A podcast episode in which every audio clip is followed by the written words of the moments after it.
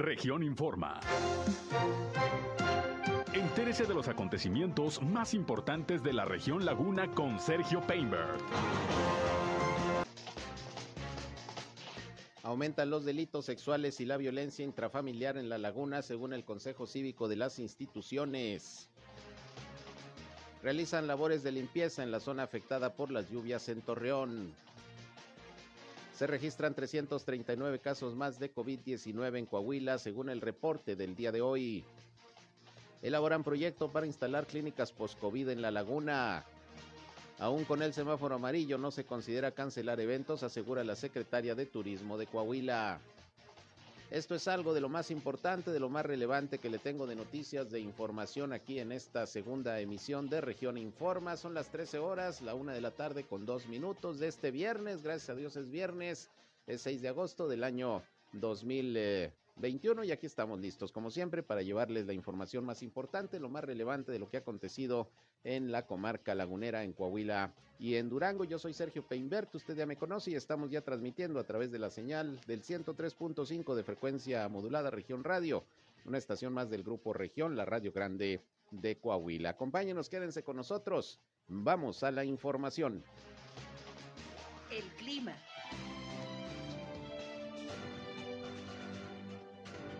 Bueno, temperaturas eh, frescas, no tan calurosas, temperaturas de 32 hasta los 34 grados centígrados, eh, precipitaciones todavía el día de hoy por la tarde, eh, después de las 10 y media, 11 de la noche se empieza a despejar un poquito el cielo, a las seis y media o siete nuevamente empiezan las precipitaciones aquí en la comarca lagunera, ya no de la magnitud que se presentaron el día de ayer por la noche, se esperan que las precipitaciones sean de menor intensidad, de hasta los 10 a los 15 milímetros eh, de altura.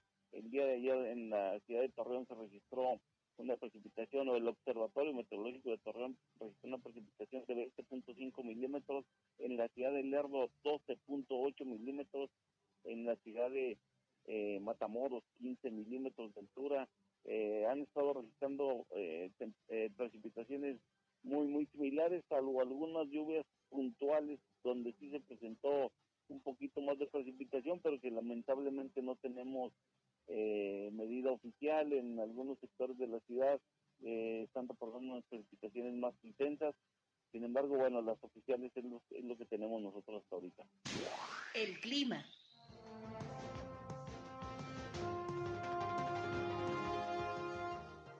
Bien, ahí tiene ustedes el reporte del eh, Servicio Meteorológico de la Comisión Nacional del Agua. Gracias, como siempre, a José Abad Calderón, previsor del tiempo, que todos los días nos da puntual el reporte de nuestra primera emisión de Región Informa, muy tempranito. Y bueno, pues sigue el pronóstico de lluvias. Ha salido algo el sol, pero sigue bastante nublado en buena parte de la comarca lagunera.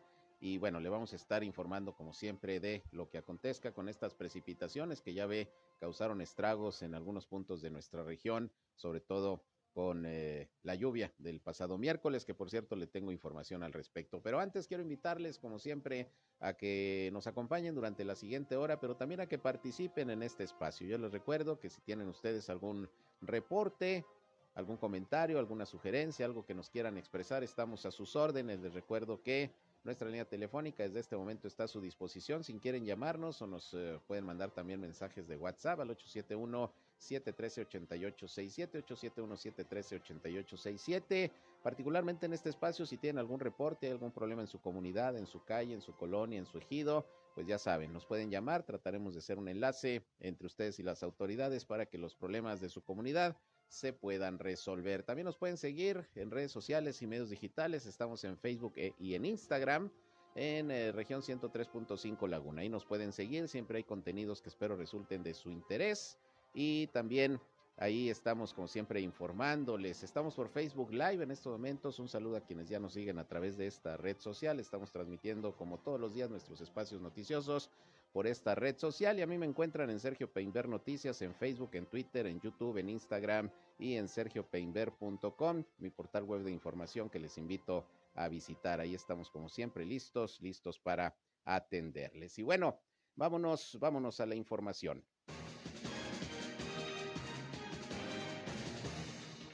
Bien, pues en principio se actualizaron los eh, casos de COVID-19 como todos los días aquí en el estado de Coahuila. Tenemos ya el reporte de la Secretaría de Salud, pues más de 300 casos nuevamente se reportan al día de hoy. Son los uh, que se confirman en las últimas 24 horas, 339 para ser exactos en todo Coahuila. Lamentablemente también se indica que hay cinco defunciones más que ocurrieron en Acuña, en Nava, tres en Saltillo, eh, en la capital del estado. Y bueno, son los decesos confirmados al día de hoy. De los nuevos casos de estos 339, pues sigue siendo Saltillo el que aparece en primer lugar de las cifras en los últimos días de contagio. 140 se reportan el día de hoy en la capital del estado, 29 en Monclova, 24 en Parras de la Fuente, 23 en Frontera, 22 en Torreón. El resto se distribuye en otros municipios del estado, en donde aparecen también de la laguna Matamoros, con dos casos más y el municipio de San Pedro con un contagio confirmado también al día de hoy. Ya con estos números, con estas cifras, está llegando el estado de Coahuila a 76.813 casos positivos de virus SARS-CoV-2 y son 6.582 los decesos. Subió de ayer al día de hoy la ocupación hospitalaria, estamos hablando de 194 pacientes que están siendo atendidos en clínicas y hospitales del sector salud principalmente sector salud público. Se incluyen aquí casos sospechosos y confirmados. También la mayoría están en Saltillo, son 88. Hay 41 en Torreón, hay 21 en Monclova, 19 en Ciudad Acuña, 14 en Piedras Negras y 11 en San Juan de Sabinas. Ahí tiene usted cómo están las eh, eh, estadísticas, las cifras correspondientes al virus SARS-CoV-2, precisamente en el estado de Coahuila. Y bueno, pues también eh, eh, hay noticias sobre el tema del COVID-19. Fíjese, que Juan Pérez Ortega, quien es el titular de la jurisdicción sanitaria número 6 eh, aquí en Torreón, pues dijo que sigue en marcha ya la valoración del proyecto para instalar clínicas post-COVID, clínicas en donde con asesoría no solamente médica, sino psicológica, se va a estar apoyando a personas que ya hayan pasado por la enfermedad del COVID-19. Ya se había hecho este anuncio, bueno, se está viendo eh, cómo vas a arrancar este proyecto, dónde se van a instalar estas clínicas y bueno, vamos a escuchar parte de lo que sobre esto nos dijo el funcionario. Llevar a cabo una clínica de atención post-COVID precisamente por las secuelas que esta enfermedad eh, ha dejado y este, pues para dar ahí una, una atención multidisciplinaria porque como bien lo mencionas, son pacientes que han tenido secuelas eh, post-COVID, como ansiedad, este, depresión, problemas gastrointestinales y problemas de tipo pulmonar. Estamos buscando a ver cuál sería el, lugar adecuado, porque pues de preferencia queremos que sea en instalaciones de la Secretaría de Salud. Entonces este, tenemos que, buscar por ahí. Pudiera ser, o sea, no lo hemos definido, pero pudiera ser en instalaciones del Hospital General o, bien en instalaciones de, la unidad de consulta externa que tenemos por ahí en Chlatayungo. Los servicios, como te digo, tiene que ser un equipo multidisciplinario donde haya psicólogos, tal vez psiquiatras, internistas, médicos generales, personal de, enfermería y este pues, pues la atención sería pues a medida que quizás se fuera solicitando de acuerdo a, la problemática que presenta cada paciente. Mira, no, no tenemos una fecha precisa, pero este, pues sí eh, estamos viendo la forma de que sea lo más pronto posible para poder prestar esa atención. Pero una fecha definida aún no se tiene. Esperemos que esto se lleve a cabo pronto y, y pues eh, sí me gustaría agregar más que todo un mensaje a la población de que pues nos cuidemos, que, que no bajemos la guardia, porque pues este, hemos tenido ahí un poco más de casos positivos y, pues esto es una, una situación que nos compete a todos, ¿no? Nos compete a autoridad, nos compete a la sociedad y también a los medios. Entonces, este, ayudémonos y cuidémonos entre todos, llevando a cabo bien los protocolos sanitarios. Bien, ahí tiene usted, pues es lo que comenta Juan Pérez Ortega, titular de la jurisdicción sanitaria número 6, a seguirnos cuidando, eso es lo más importante. Y bueno, estamos en espera de que arranque este proyecto de las clínicas post-COVID, donde la idea pues es atender eh, todas las afectaciones y las secuelas que en términos psicológicos e incluso en términos de salud puedan quedar después de atravesar por un contagio de virus SARS-CoV-2. Nosotros les estaremos informando. La recomendación por lo pronto ahí está. Y precisamente sobre el tema, hoy Carlos González Silva, que es el presidente de Canacintra aquí en la ciudad de Torreón, pues dijo que hasta el momento esperan que no haya mayores cambios en la actividad económica con el regreso al semáforo amarillo del estado de Coahuila. Dijo que las medidas que se han adoptado por parte del gobierno del estado hasta el momento han funcionado para la contención de contagios y esperan que así siga la situación, eh, sobre todo en términos de, de, la recuperación económica. Vamos a escuchar lo que dijo el presidente de Canacintra Torreón al respecto. La actividad económica tiene que seguir porque lo vimos y eso es algo que, que reconocemos en nuestro gobernador. Él le apostó a seguir, eh, a seguir luchando dentro de la pandemia por el crecimiento económico y nos comparamos contra México, o sea, en México perdió uno de cada cuatro empleos, la Ciudad de México. Y si pasas por presidente Mazarik, digo, te daba tristeza saber grandes negocios que están cerrados. Entonces, tenemos que seguir apostándole porque esta pandemia, nos guste o no nos guste, ya se quedó con nosotros. Tenemos que aprender a vivir con ella, tenemos que aprender a cuidarnos para, para ir controlando. Y creemos que en el Estado se están dando las condiciones de cuidado. O sea, con el subcomité que hay cada lunes, estamos viendo las, cómo se va comportando la, la pandemia aquí en nuestro Estado, principalmente en nuestra región. Vemos que sí están subiendo los contagios, sí, pero no, no proporcionalmente las hospitalizaciones y mucho menos los decesos, como pasó en las otras dos oleadas anteriores. Entonces, creemos que aquí se está trabajando muy bien, somos parte de, del subcomité de salud, semana a semana nos estamos juntando, semana a semana el gobernador junto con, con hospitales privados, hospitales públicos, el ejército, este, los alcaldes de los diferentes entornos, cámaras empresariales, entre todos vamos viendo la mejor opción. Esa parte de unir esfuerzos, la verdad es algo que reconocemos en el gobernador y los resultados se están viendo. Bien, ahí tiene usted, pues es lo que comenta Carlos González Silva de Canacintra Torreón, que bueno, por cierto, hizo estas declaraciones en el marco del anuncio que se hizo de un evento que se va a desarrollar en fecha próxima por parte de Canacintra con apoyo de los gobiernos municipal y el estatal, así como diversos patrocinadores. Se trata precisamente de un evento denominado Fuerzas que Emprenden, en donde se va a buscar apoyar proyectos empresariales de jóvenes de todo el estado de Coahuila. Eh, la idea es que presenten precisamente sus proyectos. Eh, la convocatoria, eh, convocatoria quedó abierta a partir de hoy 6 de agosto y hasta el 15 de septiembre. Se invita a los jóvenes de entre 18 y 35 años, eh, sobre todo de Coahuila, pues para que presenten una idea de negocios o su concepto, esto a través de, la grabación de un video que podrán enviar precisamente a, a, la página de Facebook de Canacintra Torreón, ahí se va a estar haciendo la evaluación y bueno, se espera recibir por lo menos 50 proyectos, de los cuales se van a escoger 27 y se van a premiar tres.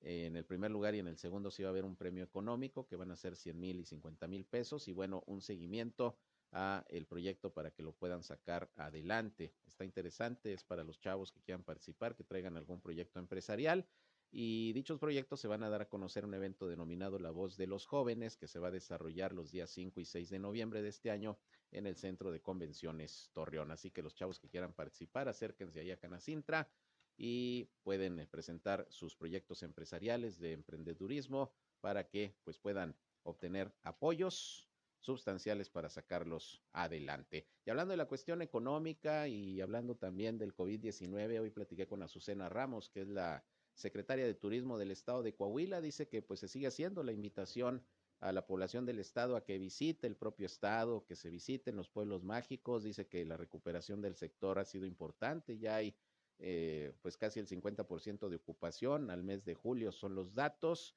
y lo importante es que se está promoviendo el, hacer el turismo responsable, respetándose todos los protocolos sanitarios y pues evitando contagios de COVID-19. Dice que a pesar del semáforo amarillo, en Coahuila no hay posibilidad hasta este momento de que se vayan a cancelar eventos que ya están proyectados en fechas próximas y que van a traer a un gran número de visitantes a la entidad. Esto nos dijo Azucena Ramos al respecto. Hasta ahorita todo sigue en pie. Eh, lo que sí es que tenemos que estar muy atentos a las disposiciones que emitan nuestros comités regionales eh, mm, para pues eh, continuar con esta reapertura de todos los segmentos turísticos y de todos los eventos que teníamos o que tenemos eh, y que esperemos se realicen. Obviamente tenemos que ser eh, muy insistentes en que cada uno de los eventos sean eventos seguros y tengan protocolos específicos. Hemos estado llevando a cabo eh, en coordinación con la Secretaría de Salud, hemos elaborado pues diferentes protocolos para los diferentes segmentos del turismo o eventos, desde eventos sociales, ferias, cabalgatas, eh, corredores gastronómicos, eh, carreras, etcétera. Tenemos protocolos generales eh, ya desde la Secretaría, pero una vez que tenemos nosotros con los, y los organizadores es importante que elaboren sus propios protocolos para poder sentarnos con ellos, platicar con ellos sobre los protocolos y poder hacer protocolos específicos de cada evento que permitan hacer eventos seguros. Estos protocolos ya que ser presentados también en los comités regionales del Estado, de acuerdo a donde, obviamente, a donde vaya a ser el, el evento, y una vez siendo aprobados por los subcomités de acuerdo a las condiciones de cada región, es que se llevan a cabo o se llevan a cabo con ciertas medidas.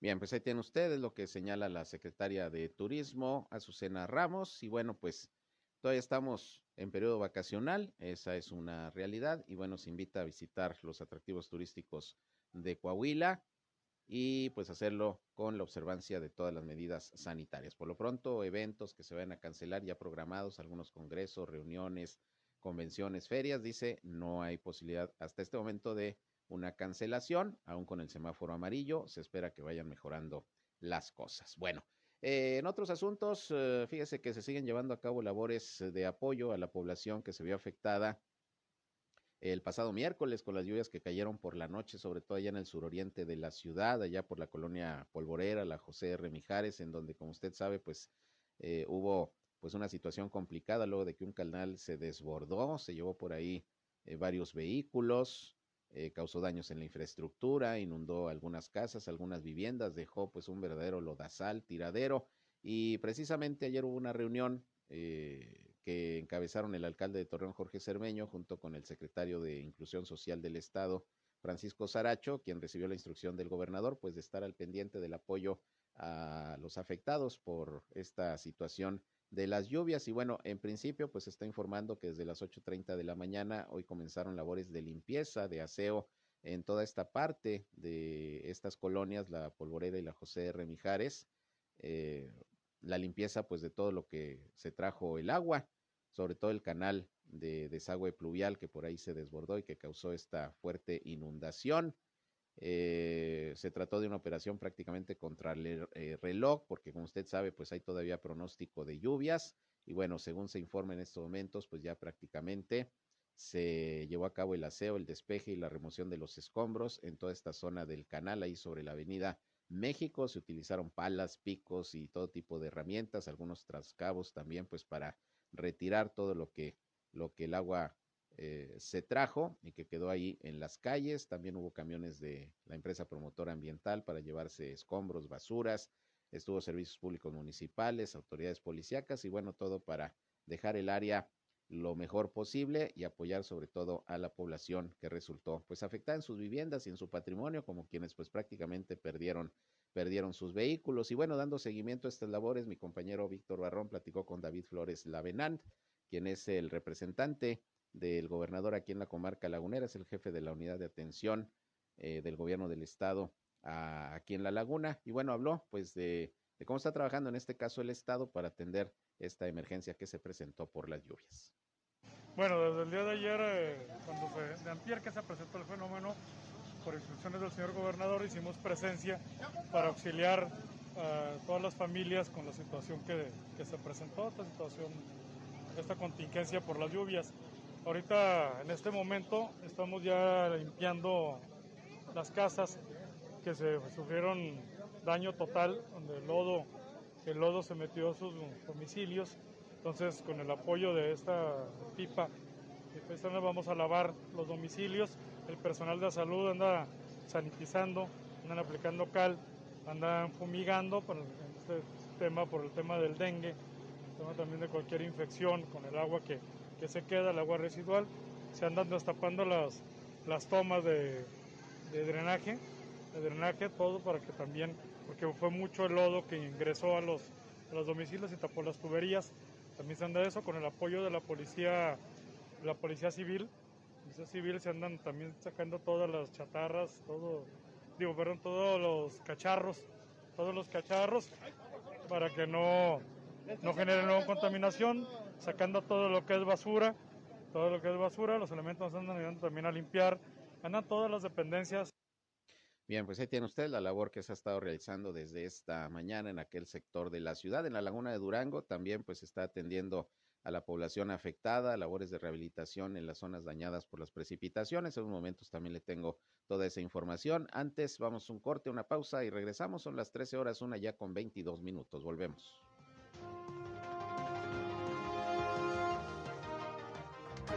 En un momento regresamos a Región Informa. Al aire, región 103.5. Continuamos en región Informa.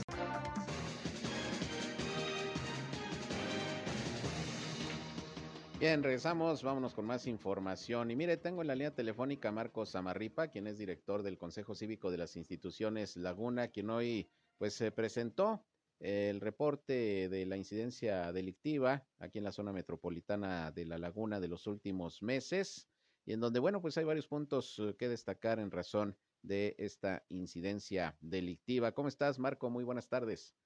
¿Qué tal, Sergio? Buenas tardes. Un gusto saludarte a ti y tu auditorio. Igualmente, pues ya emitieron eh, su análisis de la incidencia delictiva, como lo hacen permanentemente. Platícanos eh, de qué periodo ah, eh, comprende este, este análisis y, bueno, qué fue lo que, lo que encontraron.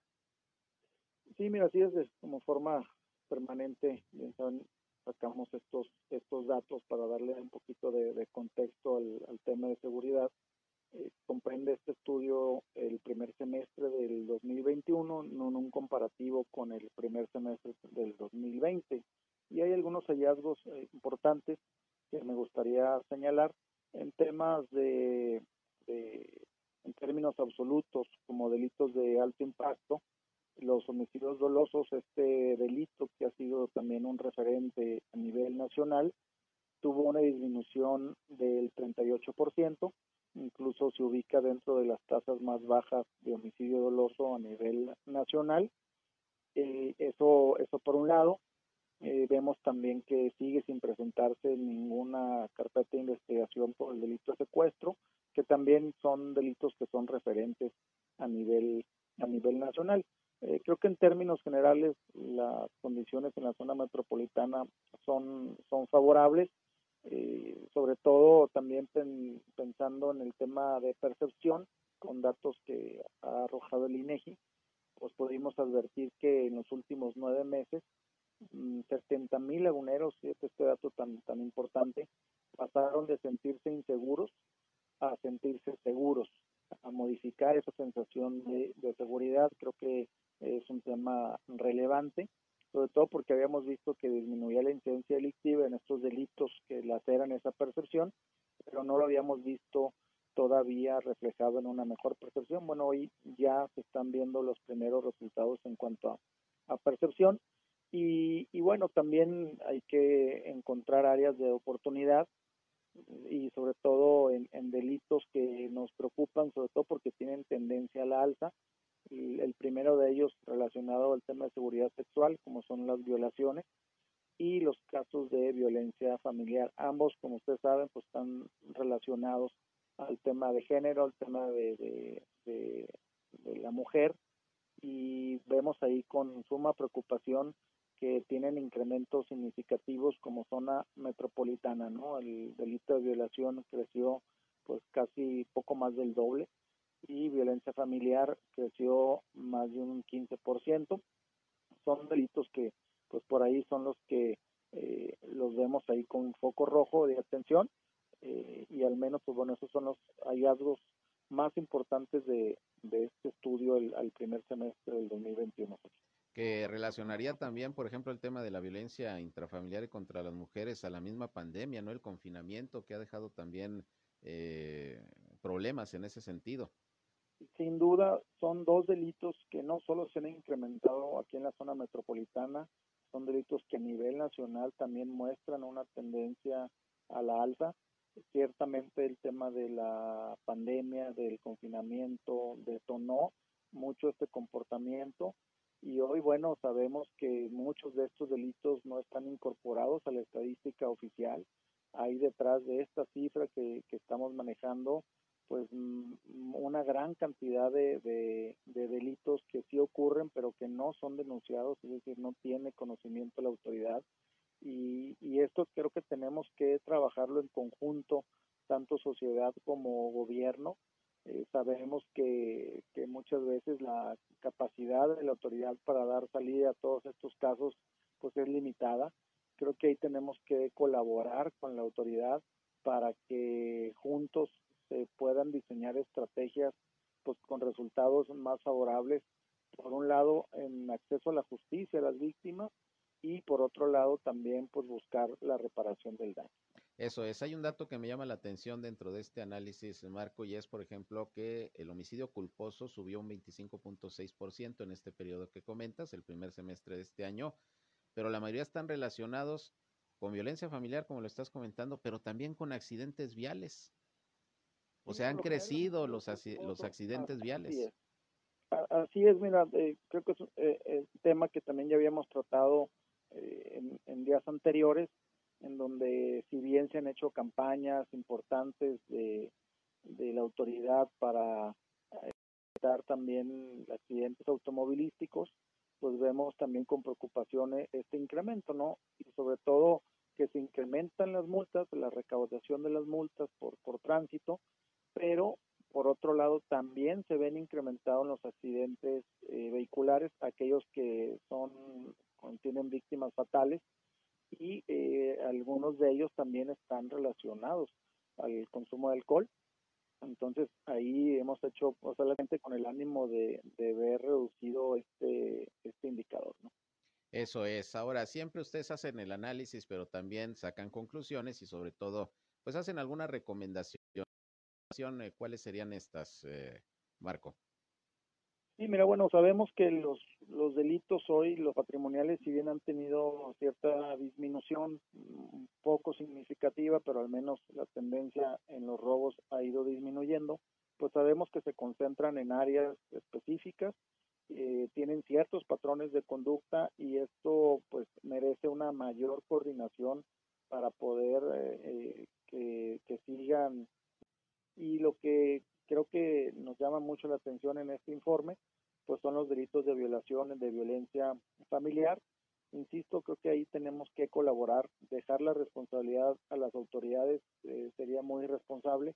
Aquí es donde creo que organismos de la sociedad civil, universidades, eh, cámaras, organismos empresariales, etcétera, tenemos que trabajar en conjunto para evitar o prevenir que se den este tipo de, de conductas, ¿no? Que después, lamentablemente, estos casos de violación, de violencia familiar, muchos de ellos eh, pues terminan en situaciones eh, complicadas y creo que hoy merece la pena eh, no soltar el tema, por ejemplo, de, violencia familiar, este, focalizar a través de diagnósticos dónde está concentrada esta problemática y hacer campañas con, compañía, insisto, de, universidades y de sociedad civil para buscar que, este delito que, hoy está lacerando gravemente la sociedad aquí en la laguna vea mejores resultados.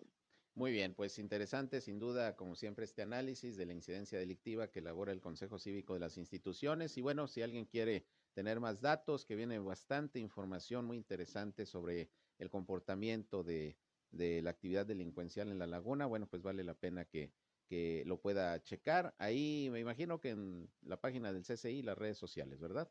Así es, en las redes sociales del CCI Laguna AC, eh, nuestra página ccilaguna.org.mx, ahí podrán encontrar pues este informe y los anteriores, pues que dan cuenta de, de la situación en materia de seguridad. Insisto, eh, en términos generales vamos, vamos bien, y, y la, lo importante es mantenerlos, pero sí atender estos dos en particular que están relacionados al tema de violencia contra la mujer. Muy bien, pues estamos pendientes. Marco, como siempre, gracias por informarnos. Al contrario, Sergio, un saludo. Igualmente, gracias. Buenas tardes, Marcos Samarripa, director del Consejo Cívico de las Instituciones Laguna. Fíjese, bajan algunos delitos y los que van en aumento son los que son en contra de la mujer, los de violencia intrafamiliar.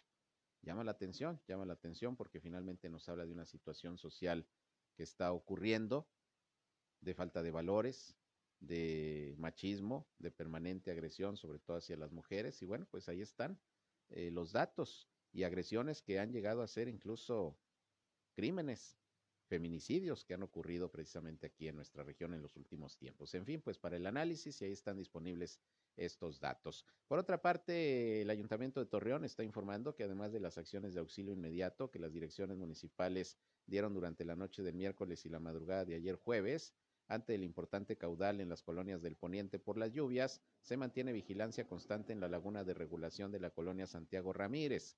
La Dirección de Protección Civil, en coordinación con el Cuerpo de Bomberos, el CIMAS y otras dependencias, montaron ya un operativo para mantener el volumen a menos del 50% de su capacidad, eh, ya que esta laguna artificial capta aguas residuales de al menos 20 colonias del sur de la ciudad y como hay pronóstico de lluvias, pues hay que tratar de mantener bajo el caudal para que pues no se vaya a llenar con la precipitación que pudiera caer.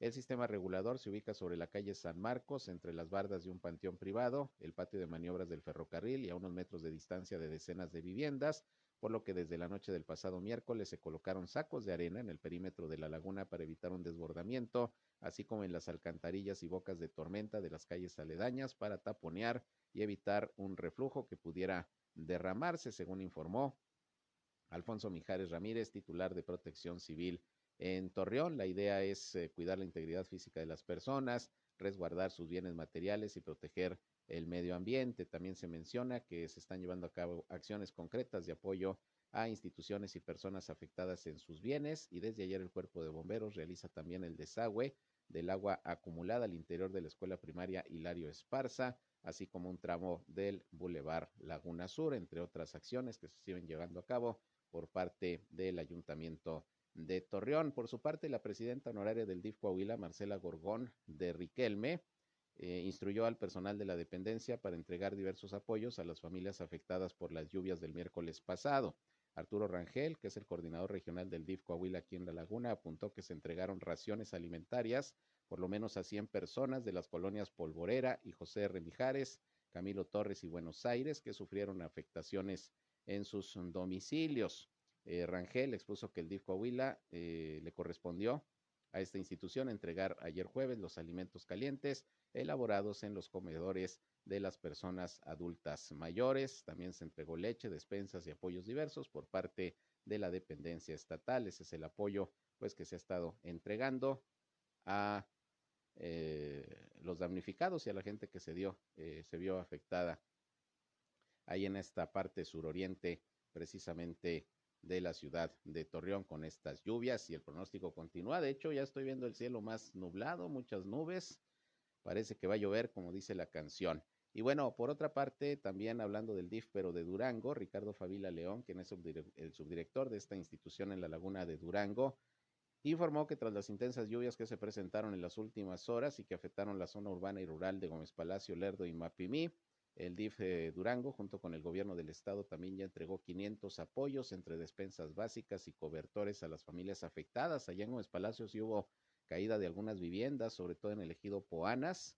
Hay damnificados, hay daños también en, en algunas otras y bueno, esto ya se está atendiendo. Ayer el gobernador José Rosa Saispuro estuvo en las zonas siniestradas y le recuerdo que incluso se autorizó por parte del Consejo de Protección Civil Municipal de Gómez Palacio que la alcaldesa Marina Vitela haga la solicitud al gobierno estatal y federal de la declaratoria de emergencia por los daños causados por las lluvias en zonas urbanas y rurales del municipio. Ricardo Favila de León también dijo que se visitaron las comunidades de La Luz y Nazareno en Lerdo, elegido Poanas, que le comentaba en, en Gómez Palacio, y Bermejillo en el municipio de Mapimí, donde hubo afectaciones más serias por la humedad de las paredes, los techos o incluso el derrumbe de casas, fueron en estos sectores y bueno, se está apoyando a las familias que en estos momentos están en situación vulnerable. Por su parte, Daniel Ríos Reina, coordinador de protección civil del estado de Durango en La Laguna, informó que durante el temporal lluvioso se mantiene una estrecha coordinación con las diversas áreas involucradas en la atención a emergencias de los tres órdenes de gobierno con el propósito de conjuntar los esfuerzos en beneficio de la población. Pues es también lo que del otro lado del NASAS se está haciendo para apoyar a la población afectada por las lluvias y se mantiene la alerta, ¿eh? Se mantiene la alerta porque, pues, ya escuchábamos hace un rato a José Bet Calderón, previsor del tiempo de la Comisión Nacional del Agua, las lluvias, las lluvias van a continuar por lo menos todavía este viernes, así que estaremos pendientes. Vamos al siguiente corte y regresamos. Son las 13 eh, horas ya con 40 minutos. Yo les recuerdo nuestra línea telefónica para que se comuniquen. 871-713-8867. Ahí estamos listos para atenderles. Y si hay algún problema en su comunidad, sobre todo en los puntos donde hubo problema con las lluvias, ya saben, llámenos y buscaremos transmitir a las autoridades sus inquietudes para que sean atendidas. Regresamos en unos momentos. Región Informa. Ya volvemos. Somos Región Radio 103.5. Regresamos a Región Informa. Bien, continuamos con más información. Son ya las 13 horas, una con 43 minutos. Y fíjese que tengo la línea telefónica Guillermo Martínez, presidente de la Canirac, la Cámara de Restaurantes en La Laguna, vocero del Grupo Empresarial de La Laguna, porque pues anunció que a partir de hoy eh, los restauranteros van a aplicar algunos descuentos, algunos incentivos para quienes presenten su certificado de vacunación al llegar a los establecimientos. Vamos a ver qué nos platica Guillermo al respecto. ¿Cómo estás, Memo? Gracias por aceptar nuestra llamada. Buenas tardes. ¿Qué tal, Sergio? Muy buenas tardes. Saludos con gusto a todo tu auditorio. A ver, pues inicia hoy esta campaña de incentivar la vacunación pidiendo el certificado para entrar a los restaurantes. Platícanos.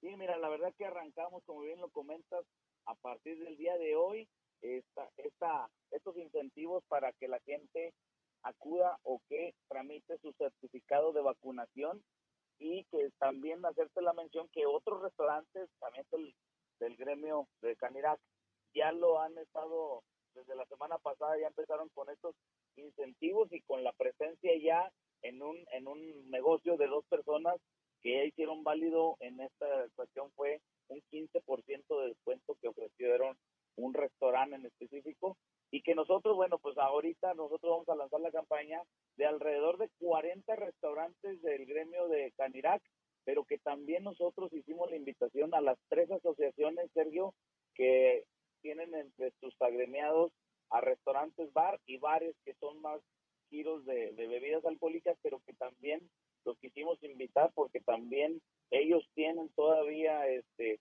pues dentro de, sus clientes son más de jóvenes de menores de 30 años que aunque todavía no están todos vacunados y no les ha llegado el, el esquema de vacunación, pero sí queremos de una vez estar viendo lo de incentivar para con descuentos para que cuando puedan ya hacer y que tengan la vacuna, que tramiten este certificado de vacunación y que se hagan acreedores a un descuento, una cortesía.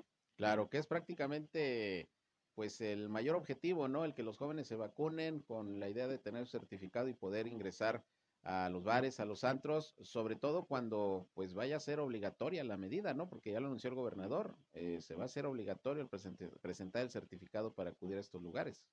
Sí, así es, la verdad que nosotros pues nos estamos anticipando también a eso, a que la gente ya vaya haciendo conciencia de que cuando se haga obligatorio, como en su momento fue lo del uso del cubrebocas, en esta ocasión pues así será lo de el uso de presentar el certificado de vacunación en el estado de Coahuila y en la cual, bueno, pues nosotros también nos sumamos porque también es tratar de generar este, la confianza, Sergio. Creo que también al tramitar este certificado de vacunación, los mismos clientes cuando asistan a, una, a un establecimiento también se va a generar esa confianza.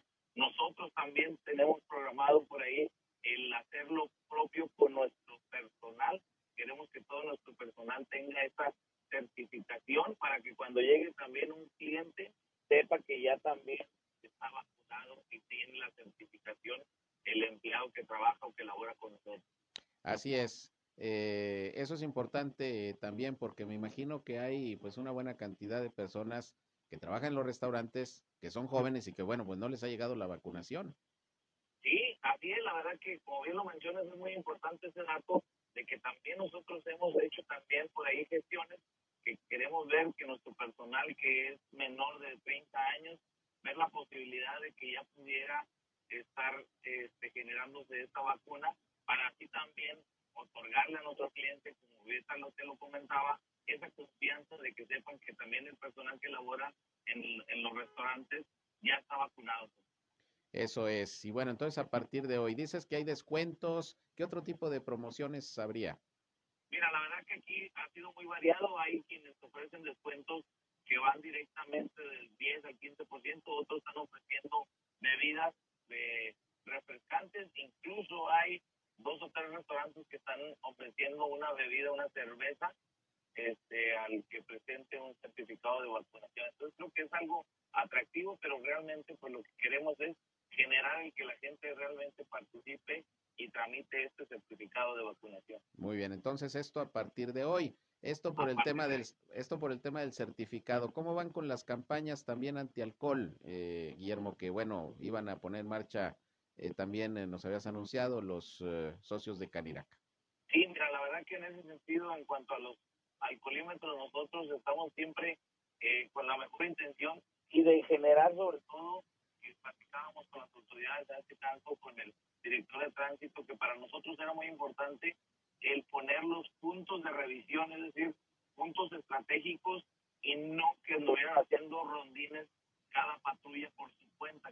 Para nosotros es más importante generar un punto donde, como lo hacía, por ejemplo, afuera de, del Hipermar Independencia, este, y Boulevard, Boulevard Independencia con cuatro caminos por ahí a esta altura, son puntos estratégicos y en los que realmente también pues generar ese, ese, el sentido de que la gente sea responsable de que no puede estar circulando con, alcohol y manejando, ¿no?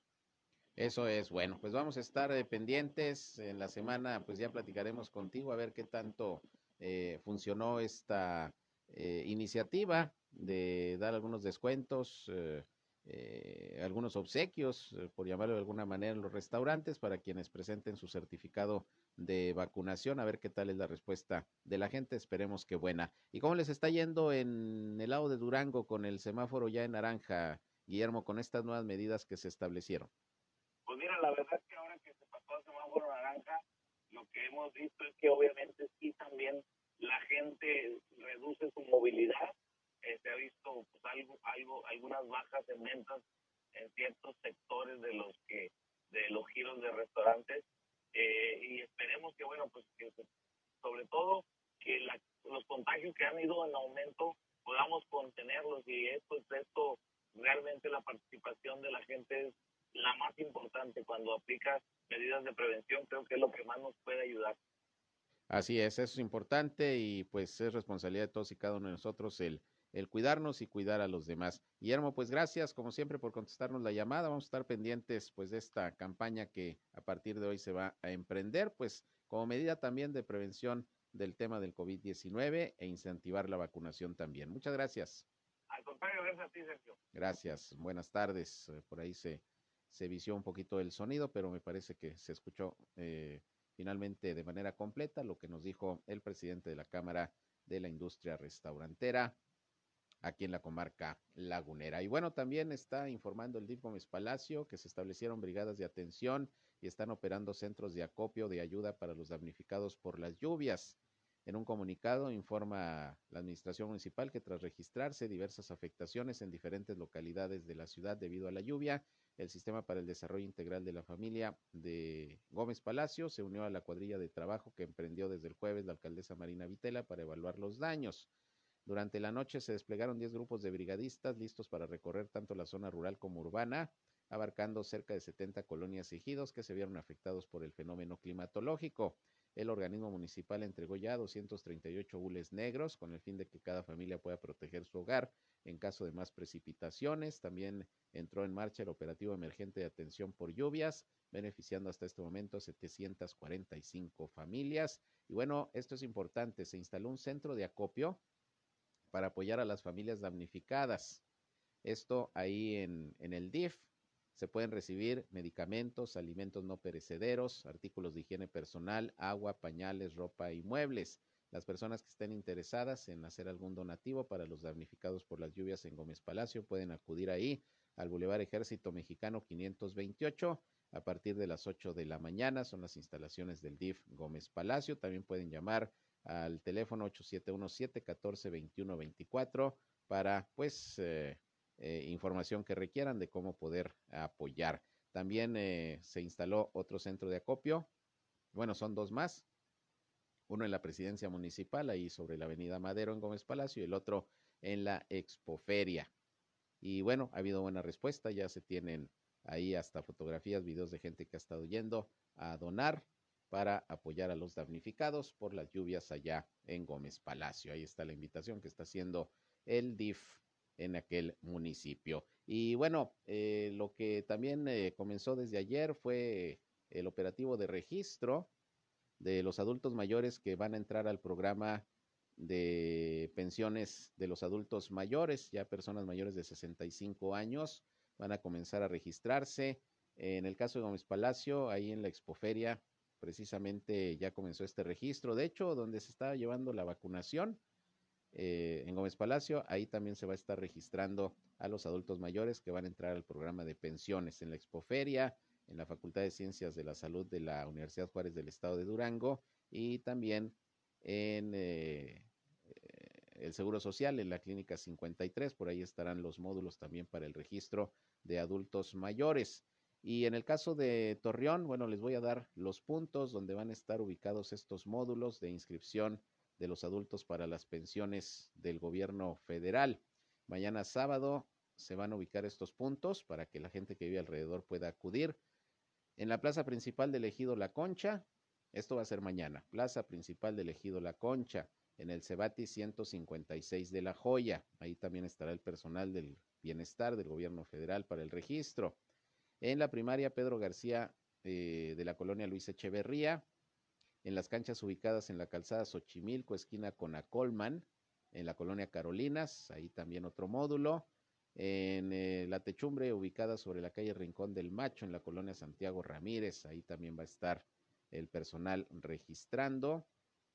Y el Centro Comunitario Zaragoza Sur, en la ampliación Zaragoza Sur, ahí también estarán eh, con el registro, al igual que en la plaza principal de la colonia Fidel Velázquez y en el Salón Ejidal del Ejido Zaragoza. Estos son los puntos en donde se estará registrando a los adultos mayores para entrar al programa de pensiones del gobierno federal. Son los puntos para mañana sábado, porque el domingo también eh, se van a instalar otros módulos en otros puntos de la ciudad de Torreón, tanto del área ejidal como urbana, para que puedan ustedes acudir. Y bueno, recuerden que es el proceso de registro y que la pensión no les va a llegar luego, luego. Nos decía Cintia Cuevas, la titular de programas sociales del bienestar aquí en la Laguna de Coahuila, que pues se tarda como ocho meses en que le empiece a llegar a usted su, su pensión pero pues hay que hacer el trámite si usted ya cumple con la edad eh, necesaria para tal efecto, para recibir la pensión del bienestar. Así que pues ahí están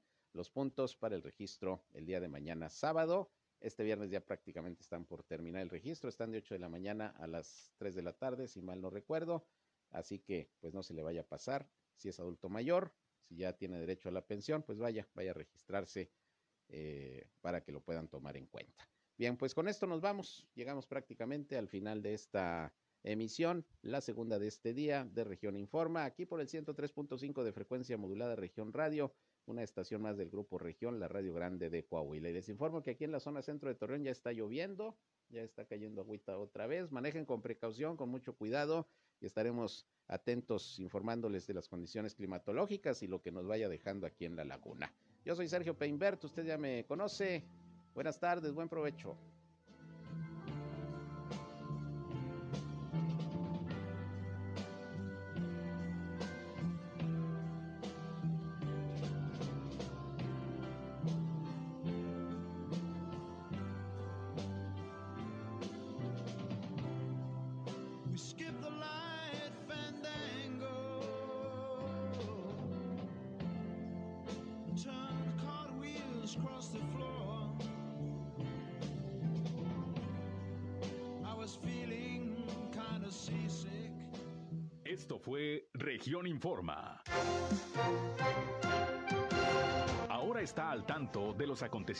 Más relevantes. Lo esperamos en la próxima emisión.